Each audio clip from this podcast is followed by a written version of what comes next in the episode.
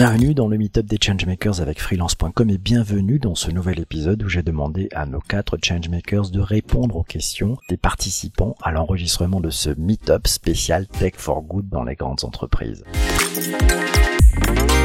Je suis toujours accompagné de Anne Lalou, directeur général de la School Factory, de Antoine Denoy, le CEO de AXA Climate, d'Angélique Gérard, la directrice de la relation client du groupe Iliad, et de Nicolas Chaban, le fondateur de C'est qui le patron, la marque du consommateur.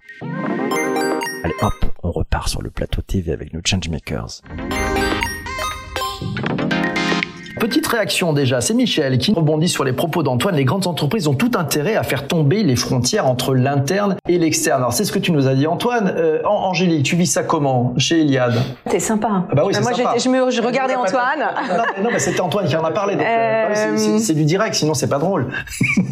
Écoute, on est, euh, alors on peut le voir de différentes façons, hein, euh, d'abattre euh, ces cloisons euh, internes, externes. Nous, on a fait assez peu en fait d'acquisition de start-up, donc euh, comme je l'évoquais, on en a fait une pour le B2B. Après, euh, je pense qu'on a une, on a une communication, euh, euh, je trouve très euh, performante et incarnée aujourd'hui en matière de transition environnementale.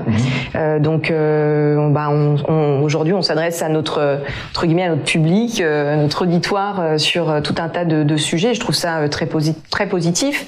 On explique ce qu'on fait aussi dans nos entreprises, comment on utilise la tech for good. Il y a du micro-don, il y a pas mal de choses. Euh, donc, on est, on est, on est, on est plus ouvert d'une certaine façon. Euh, voilà, je, je vois. Sur les startups, je pense qu'il y a aussi, euh, il y a aussi euh, plein de startups différentes. Et je pense qu'il y a, il y, a, il y a tout un enjeu de tech for free pour le coup qui est en train de se jouer. Où il y a des startups qui continuent à faire des choses qui sont pas vraiment liées aux grandes causes collectives dont on parle ici, qui ont un KPI qui est la grandeur. Je trouve ça incroyable qu'en 2021, il y a encore des gens qui veulent être la plus grande du monde. Et globalement, ce qui est en train de se jouer avec ces mouvements de spéculation, ces boîtes qui valent un milliard, ça n'a aucun sens, entre guillemets.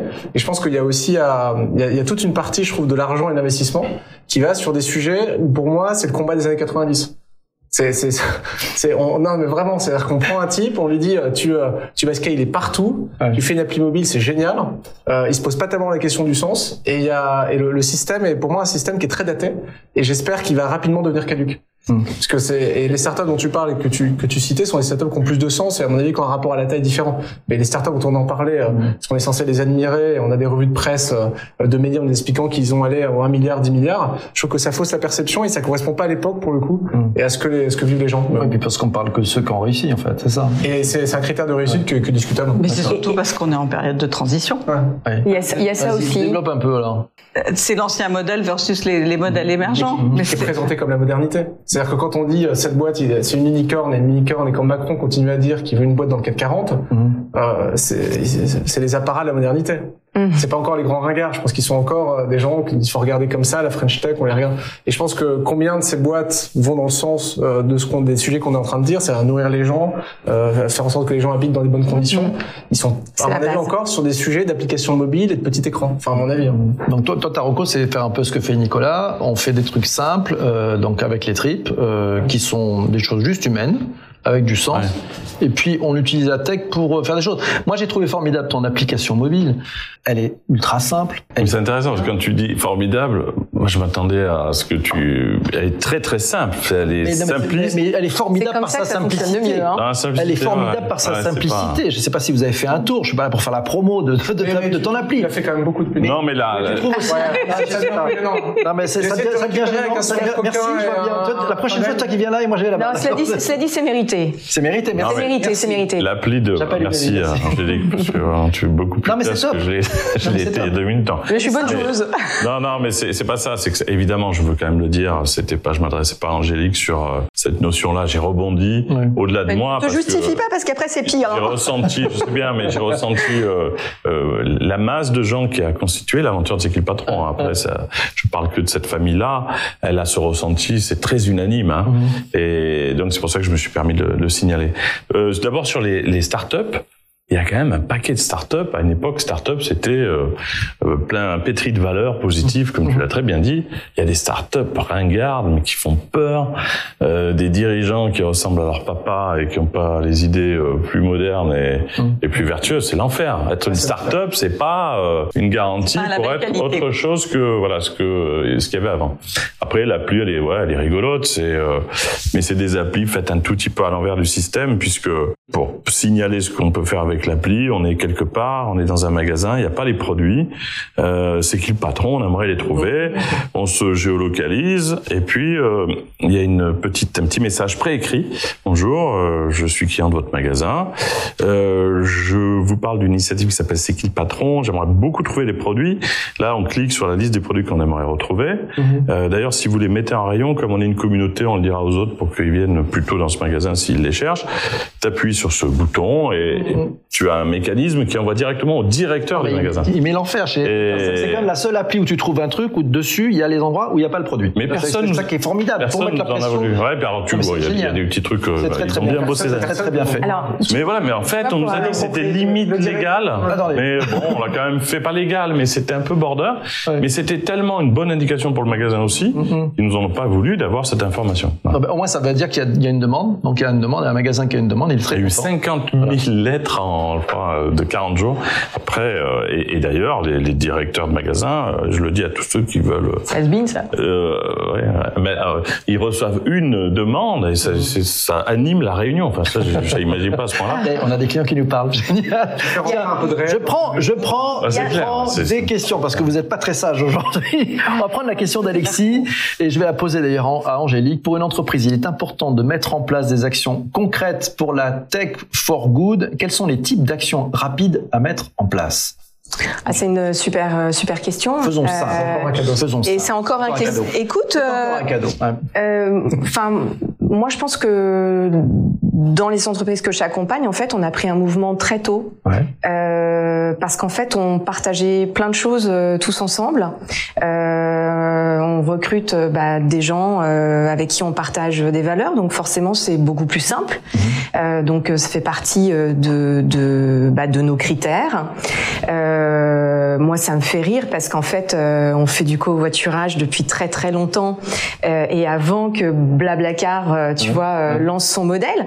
Moi, j'étais assez fière de ça avec euh, avec euh, nos devs. J'ai une équipe de devs. euh, enfin voilà, ils, ils partageaient le sens. euh, c'est, enfin, tu vois, d'un point de vue de euh, bah, de, de, de l'empreinte carbone, d'un point de vue des collaborateurs, des gains de temps, de, de la convivialité aussi qu'on a à partager un, un véhicule avec des employés de la société. Enfin, nous, on fait plein de choses, on a plein d'initiatives. Le micro donc, je citais, mais c'est marrant parce que ça prend du temps en fait. C'est-à-dire que même si on communique, on pousse, ça du temps. Moi, sur des milliers de collaborateurs, j'en ai des centaines aujourd'hui euh, qui participent au micro don. C'est pas inné non plus euh, comme démarche. Mais c'est important de, de proposer. On est très euh, très investi euh, sans forcément qu'il y, ait, qu'il y ait de la techno, mais le numérique nous permet de diffuser l'information au sein de la société, de la faire euh, rayonner, euh, de créer des groupes de parole aussi sur certains sujets, de détecter des gens qui ont des affinités. Donc on fait des trucs euh, nettoyage de plage. J'ai des entreprises au Maroc, euh, c'est ça se fait depuis 10 ans. Pareil sur Bordeaux, Marseille. Euh, on- nous on essaye de faire du zéro waste, donc on a offert des bento à tous nos collaborateurs. Donc quand ils vont chercher leur repas, parce qu'on n'a pas des restaurants d'entreprise dans chacune des sociétés. Moi à Paris, on a dans mon immeuble, on n'a pas de resto d'entreprise, donc tout le monde a son bento. On va euh, chez le commerçant du coin, on fait remplir, on a un lave-vaisselle, etc. Des petits gestes simples, quoi. Ouais, en fait, c'est ça. euh, Enfin, on revient à la simplicité. Et je pense que c'est c'est c'est dans nos euh, dans nos façons de faire que ça peut euh, Mhm. ça peut modifier. Euh, C'est bien. je sais pas si c'est bien, on essaye. c'est pas parfait, mais mais voilà. Et puis la solidarité, je trouve que c'est un point hyper important. Donc on a pas mal d'actions solidaires ouvertes sur l'externe. Mhm. Et là, on met euh, la techno au service du site d'action dont on est partenaire depuis 15 ans. Là, on l'a quand même organisé pendant la crise sanitaire. On a accueilli des bénévoles. Enfin, les salariés deviennent un peu les patrons euh, du week-end à coacher des bénévoles. Enfin, c'est vachement sympa. Donc voilà, on essaye en fait de rester dans cette euh, dans cette ligne qui est pas une ligne en fait décidée. Euh, qui est une ligne euh, bah, vécue euh, par tous, par toutes, et pour tous et pour toutes, parce que chacun a des idées, c'est l'intelligence collective. Et puis, bah, on suit, on suit souvent nos collaborateurs et collaboratrices sur le sujet. J'aime beaucoup ça. Je me tourne maintenant vers Anne Lalou. Anne, tu, tu, formes ces nouvelles générations.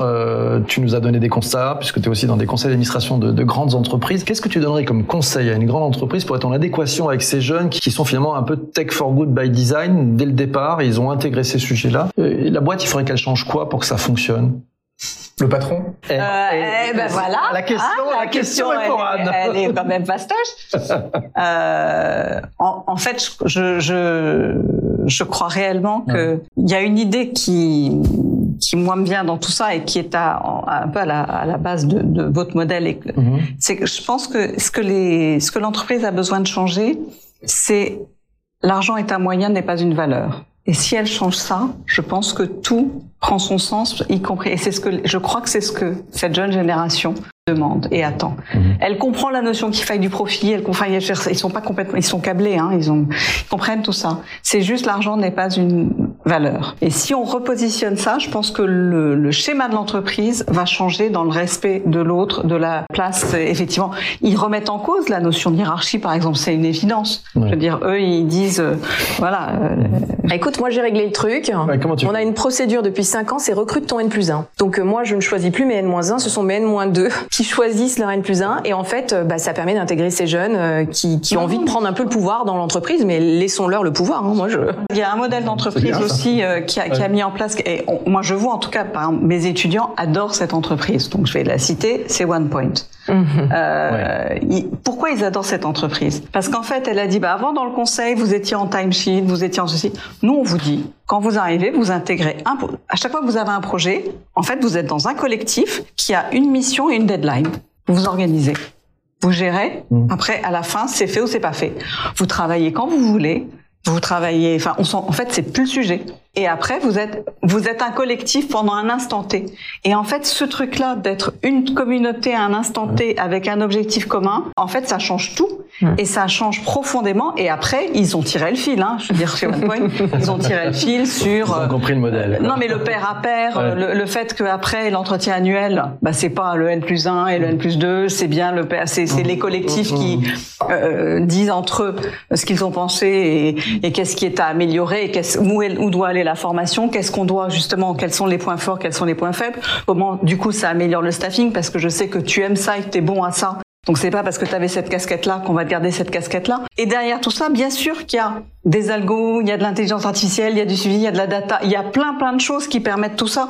Mais l'état d'esprit, il est devant et il est devant et c'est le driver. D'accord, génial. Allez, on prend une, autre question, c'est celle d'Iman qui nous dit pensez-vous qu'il faut mettre en place une sorte de label pour que la tech for good ne reste plus un moyen social ou un effet de mode utilisé par certaines entreprises pour faire du washing? Il faut mettre en place un label ou pas? Mais il en existe un. Ah, alors on y va. Moi, je, enfin, je suis persuadée que tout le monde le connaît. C'est Bicorp, hein. le label Bicorp, qui est euh, qui est un label. Euh, enfin, ils, n'ont pas décidé d'être les meilleurs au monde. Ils ont décidé d'être les meilleur pour le monde. Et donc euh, toutes ces entreprises aujourd'hui qui répondent à des cahiers des charges euh, très stricts, euh, qui deviennent bicorp, ça c'est assez intéressant, je pense, pour les prochaines années, eh bien, euh, travaillent avec des entreprises bicorp qui leur ressemblent de façon à être totalement alignées sur l'ensemble de leurs promesses de valeur, de leurs convictions. Je trouve que Bicorp, c'est assez intéressant pour ça. Je connais une entreprise, Redman, qui est le premier promoteur immobilier à être Bicorp. Et ils ont, euh, ils sont vraiment dans cette, euh, dans cet ADN de bâtir une vie durable, de réduire l'empreinte carbone, euh, d'être inclusif.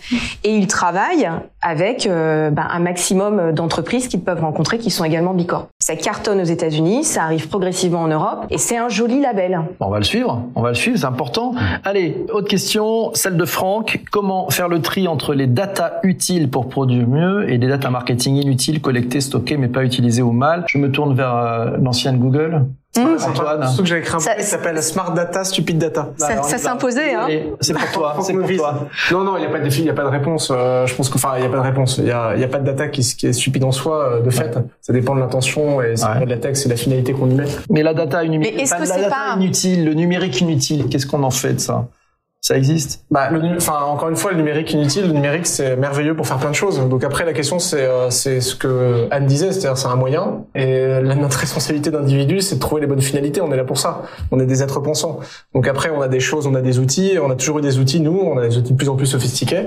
Euh, et donc, il faut juste se poser la question de la question. Moi, franchement, il y a quelque chose qui m'a beaucoup aidé, c'est de clarifier l'intention et la question. Même quand je vous dis quelque chose, il y a un besoin derrière. Et je pense que euh, il faut, même dans le dialogue qu'on a, c'est la communication non violente. C'est on a, mhm. quand on exprime quelque chose, il y a une intention derrière. il faut réfléchir à, aux besoins parce que ça permet de clarifier, d'être moins dans l'ambiguïté. Donc euh, cette espèce de, de, de, travail des finalités, bah, l'essentiel. Donc moi je dirais, Franck, euh, les data c'est pas stupide ou intelligent en soi. Tout dépend de l'intelligence de ta propre question, Franck. Donc je te renvoie là. Waouh T'as fait du judo, toi, non? Ah.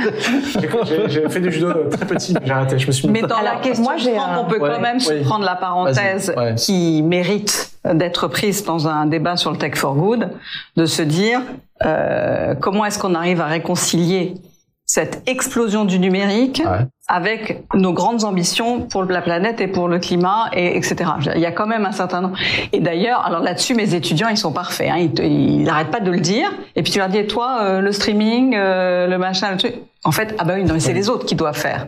Ah. Donc, en réalité, là aussi, c'est typiquement un sujet sur lequel, que ce soit les data centers euh, et ce qu'on met dessus, que ce soit tout ça, la question à un moment donné va quand même être de dire comment est-ce que je pense ça au-delà de tout ce qui est possible? Hmm. Comment est-ce que j'y mets moi aussi de, enfin, Comment je mets de la pensée il y, en a deux, il y en a deux qui veulent répondre, non, qui mais, veulent réagir. je pense que c'est intéressant. Bon, la, euh, pour moi, enfin le vrai sujet pour moi autour de l'explosion de, de, des écrans, c'est les écrans et pas la data.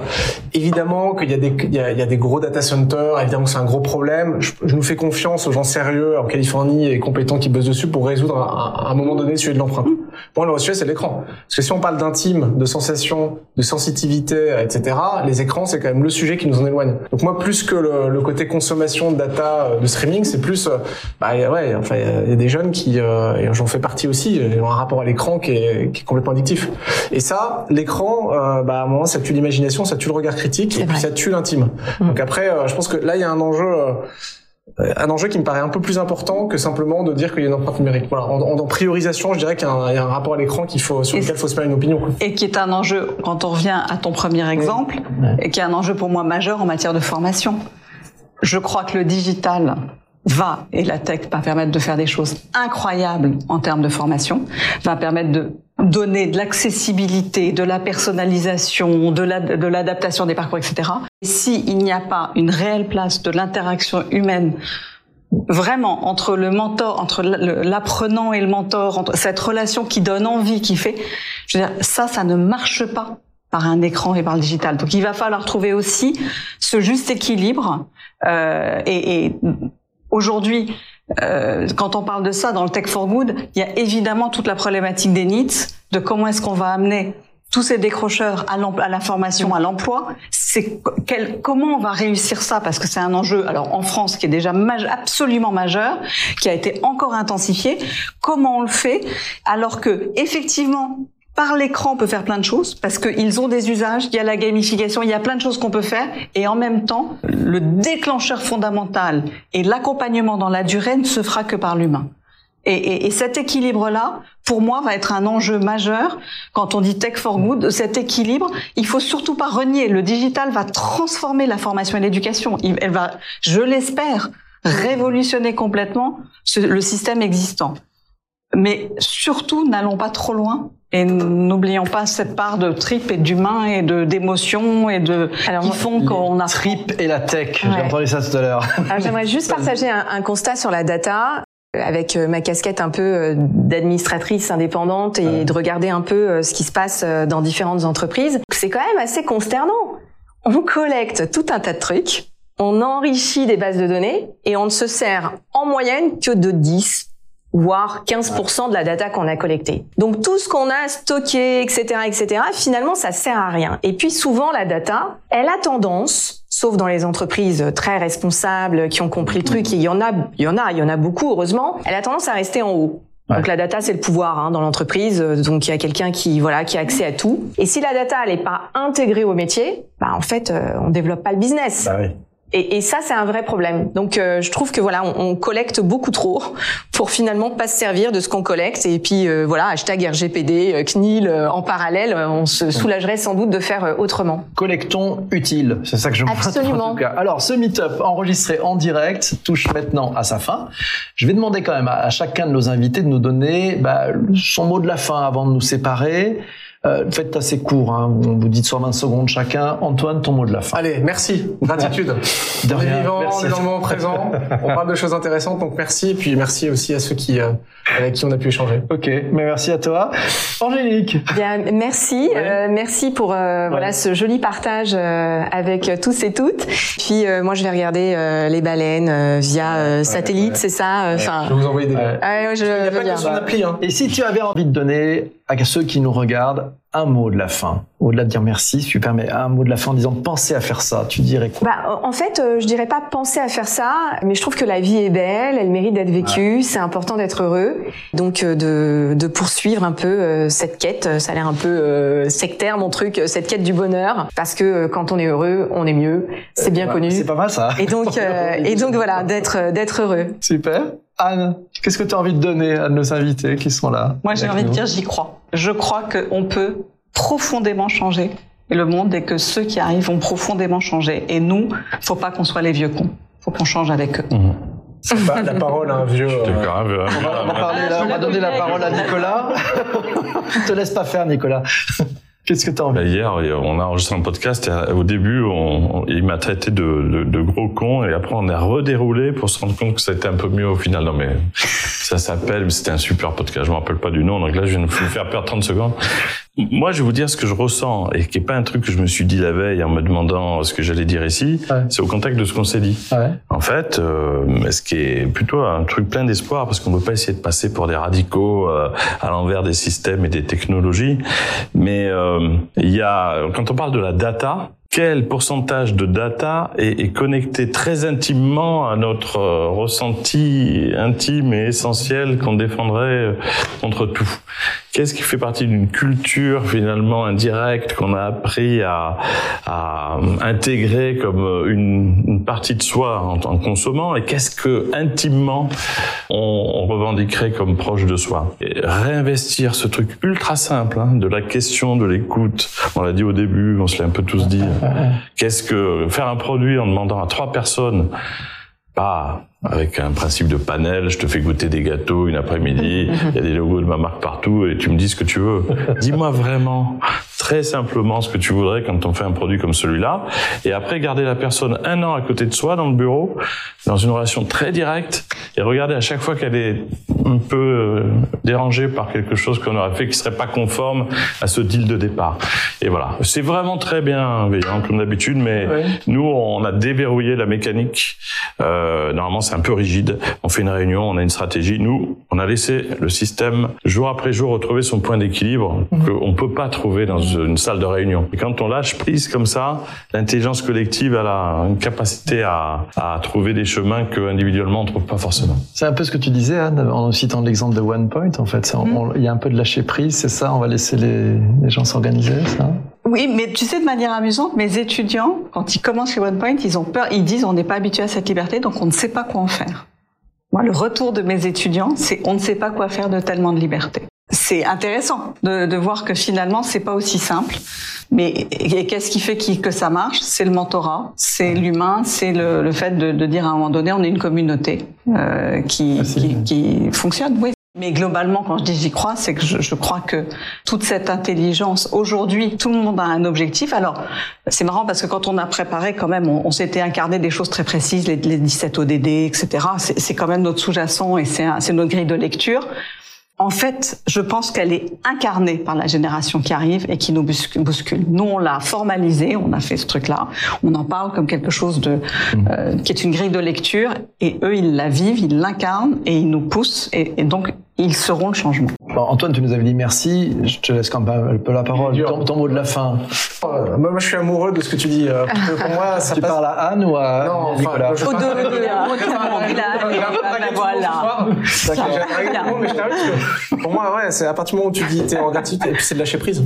En fait, c'est tellement mieux quand on lâche prise et qu'on n'essaye pas de tout contrôler et que les choses émergent. Donc moi, je, merci lâcher prise. Moi, je suis très heureux. Ouais. Donc j'ai pris ça il y, a- il y a plein de trucs que j'ai pris. Donc euh, vraiment, le merci était euh, pas un merci euh, Ouais. poli, euh, formel. C'était vraiment un vrai merci, quoi. Bah, c'est bien, ça, ça fait un message.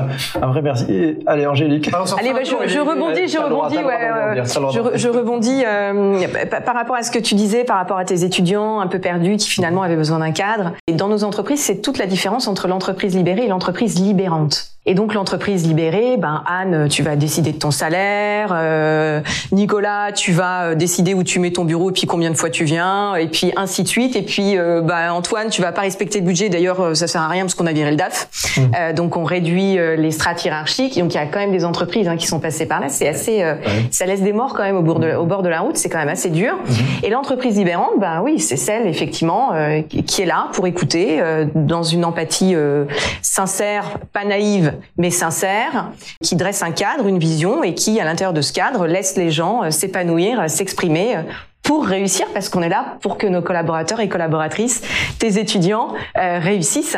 Donc euh, c'est ça qui est sympa. C'est très sympa. Mille merci à, à tous les quatre. Euh, J'ai passé un super moment. Donc merci beaucoup. Est-ce qu'on peut féliciter Franck pour le jeu de mots quand même Parce que la te- tech et trip.